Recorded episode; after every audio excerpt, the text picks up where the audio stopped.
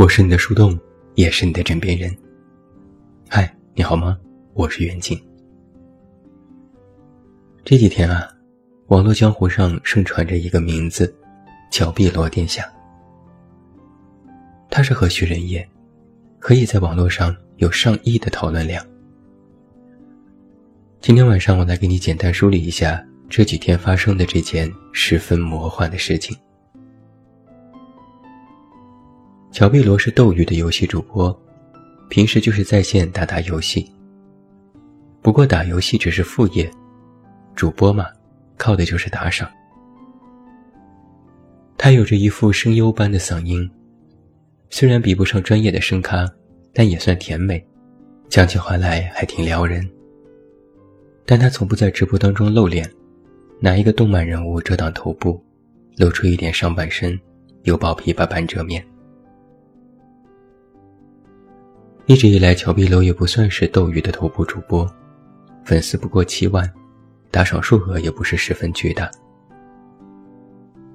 也有金主爸爸曾让他露脸，可他说：“我是游戏主播，为什么要露脸呢？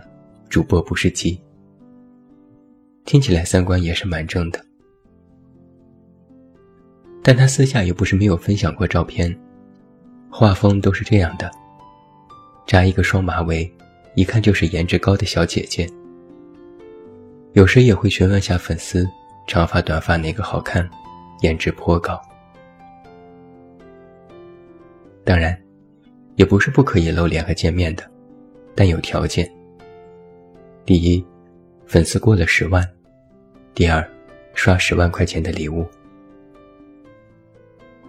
小碧罗在分享里说：“一切随缘，能玩得起的就玩吧。”言外之意是，十万块钱见我一面，给得起就见，给不起就一边待着去，不是随随便便见面的那种人。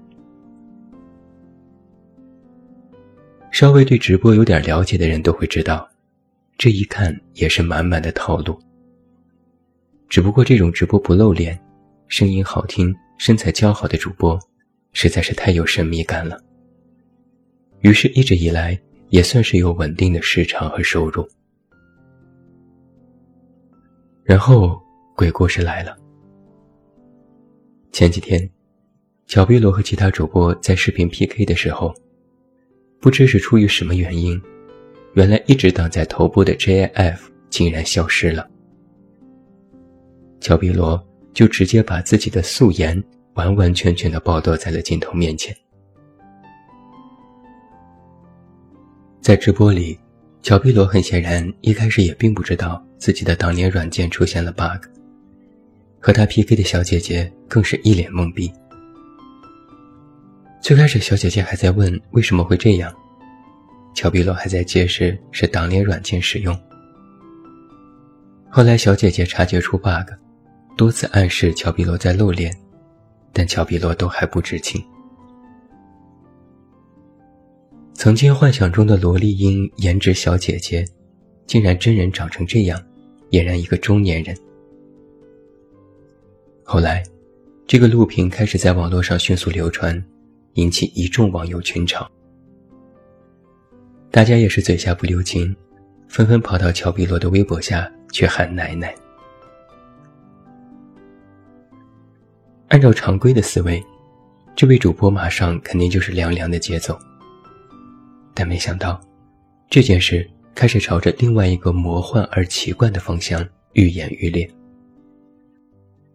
乔佩罗在得知直播出现了重大失误后，面对群嘲，一开始也想通过示弱来换回一点颜面。他接连铺上自己 PS 过度的照片，要求粉丝不要取关，说：“哥哥们别走，我不挡脸了，我露胸还不行吗？”结果没人买账，说信你才怪，你这个糟老太太坏得很。这件事对真爱粉的打击也相当惨烈，直接导致原金主榜单第一名直接匿名逃遁。眼瞅着事态发展没按照自己的想象来走，乔碧罗也很聪明，直接顺着网友的情节来找台阶。既然网友说她是老太太。那么乔碧罗就号称自己已经五十八岁了，耍起了老年夕阳红不气馁、直播赚钱养家糊口的励志梗，竟然莫名受了一波好评，而且还连发多条微博，语气相当刚，开始怒怼黑粉，说直播被截图是恶意行为。说自己照片被恶意 PS 也是下作，然后还要顺便踩一踩当时和他 PK 的主播，说他是垃圾。接下来，面对网友质疑真人和照片不符，乔碧罗嘴更硬，说曾经发过照片，但从未说过那些照片都是自己，而且还让网友去找实锤，结果。被网友不到半天就找到了照片真身，只不过乔碧罗很谨慎，盗图后进行了再加工，各种角度翻转加再次 PS。前两天，照片主人也发布微博打假，直言让盗图狗活得清醒点。眼看着各路网友接二连三的嘲讽，实在没有办法招架，又有各种实锤验证曾经作假。乔碧罗只好承认，此次的微博露脸是事先营销和策划好的，为的就是通过这种二次元反差来塑造一个乔碧罗的 IP。紧接着，乔碧罗承认直播为策划，顶上了微博热搜。在微博里，乔碧罗承认策划花费二十八万元，并且详细说了这些花费用在了什么地方。并直言，现在事情发展到如今，是有黑暗势力在操纵，不是他的初衷。他发布了多条微博，号称自己年纪大了，作为一个五十八岁的老年人，无端遭受了网络暴力，言语之间都是委屈。还说，现在这种局面是有黑公关、黑编辑，是有人故意搞他蹭热度。在后来的直播里，乔碧罗一边哭一边说，自己很喜欢二次元，想要这种反差，很多营销是机密不能说，但是遭遇这种网络暴力是有黑暗势力。乔碧罗说，自己只是一个主播，没有做任何违法乱纪的事情，只不过是想营造个 IP 赚赚流量，直言现在的网友太严格。本来还在哭呢，然后粉丝开始送礼物、刷火箭，最后忍不住笑出了声。在昨天他的微博里，他又改了口风，说自己喜欢二次元是因为得过抑郁症，然后开始灌鸡汤。不得不说，这位主播还真是一天三变，好精分呢。现在。还没有一个官方说法证明乔碧罗此次事件真的如他所言是事先策划，花了好几十万。但显而易见，通过这次露脸事件，乔碧罗一跃成为了斗鱼的头部主播。网友们一边嘲讽一边围观，直接将他推上了各种热门。短短两天，他的粉丝从几万直接到了近百万。并且成为了斗鱼热搜榜第一。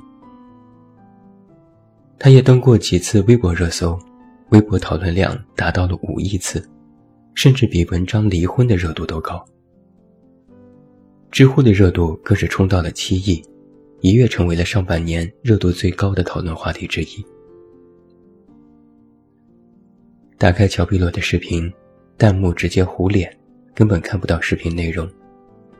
吃瓜群众哭着喊着说要守护奶奶，哪怕是不开播，在没有任何推广的情况下，也有人在一直刷礼物和留言。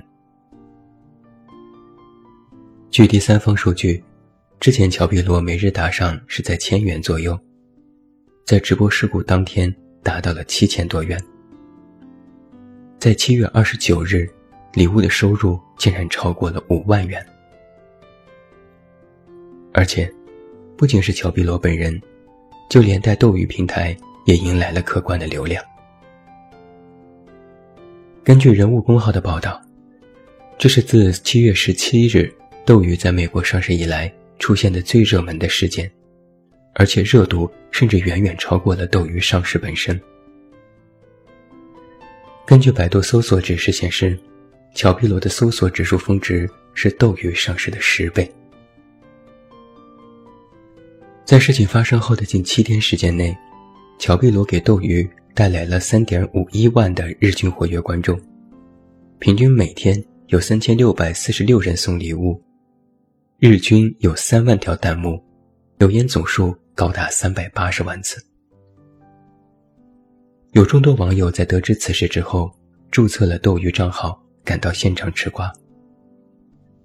其中最疯狂的一个斗鱼用户，在五天里刷了五千五百多条弹幕。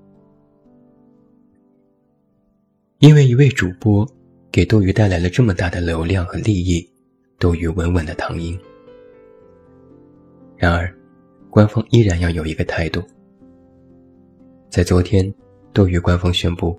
永久封停乔碧罗的直播间。然而这次的封停，距离事件发酵已经过去了将近一周。该得的流量都得到了，事情也终究要告一段落。斗鱼迟迟来迟的封杀，让人狐疑。不过，乔碧罗的心理素质真的是非同一般。昨天，他先是给斗鱼的声明点了个赞。然后不紧不慢地说自己还没有决定去哪里开播，一副坐怀不乱的模样。然后又接连着发微博称自己以后准备写小说、出唱片、玩原画，还说这种推广非常简单，想要再度红起来也是容易。距离今天我写文章的时候，他最新的一条置顶微博发于昨晚十点，他说。转发过九千九百九十九，点赞过五万，发视频。然而，这条微博的数据远没有他想象中那样可观。如此一场网络闹剧，或许就此会暂时告一个段落。有大 V 评论过这次事件，说这是又一次流量的意淫狂欢，言之有理。我们回过头再去看乔比洛曾经说过的那句话：“十万块见我一面。”后面还跟了一句：“而且一切随缘。”他当然心知肚明了，哪怕有金主刷了十万的礼物，他也肯定不会见面的。原因有二：第一是，他真人没有之前 PO 的照片好看，是个照片；第二。哪怕他真的和照片中长得一样，也见了面，可能这个金主就不会再给他刷礼物了。如果不见，一个十万、两个十万都没问题。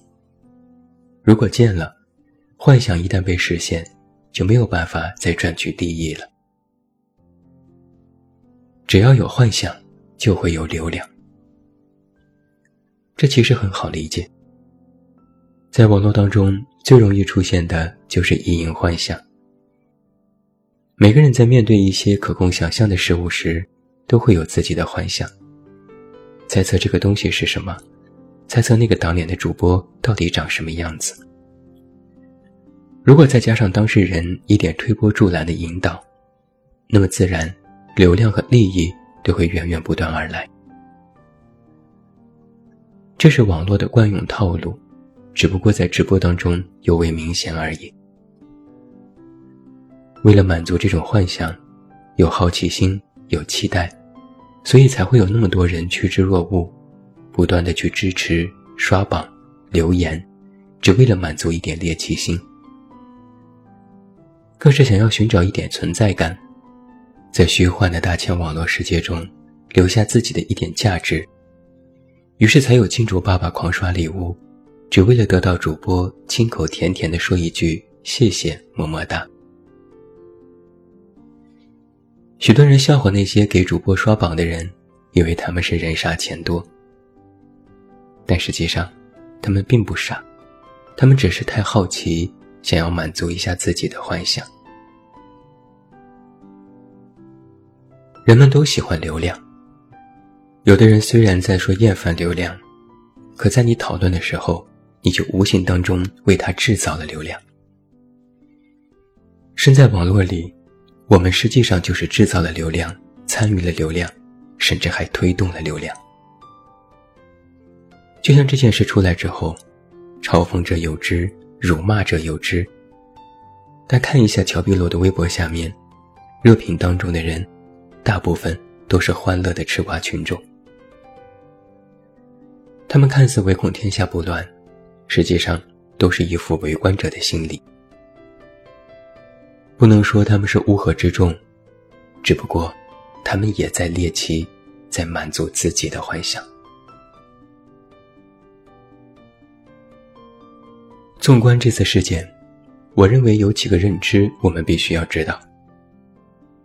首先，我们不是在嘲讽年纪和长相，从来没有规定说一个中年人，或者说一个长得不那么好看的人，没有资格直播，不可以收礼物。其次，我们也不能嘲讽那些送礼物的人。正如《奇葩说》里的一个辩手说的：“给直播打赏是一种知识付费。你看了直播，你喜欢某个主播，那么打赏多少是你的自由。”我现在非常厌烦的一种人是：你看不惯别人刷礼物，你就表达态度就好，还非要说一句。我就从不看直播，从不打赏，那些打钱的人都是蠢货。什么时候不看直播不打赏，变成了一种正确的三观，还自以为高贵呢？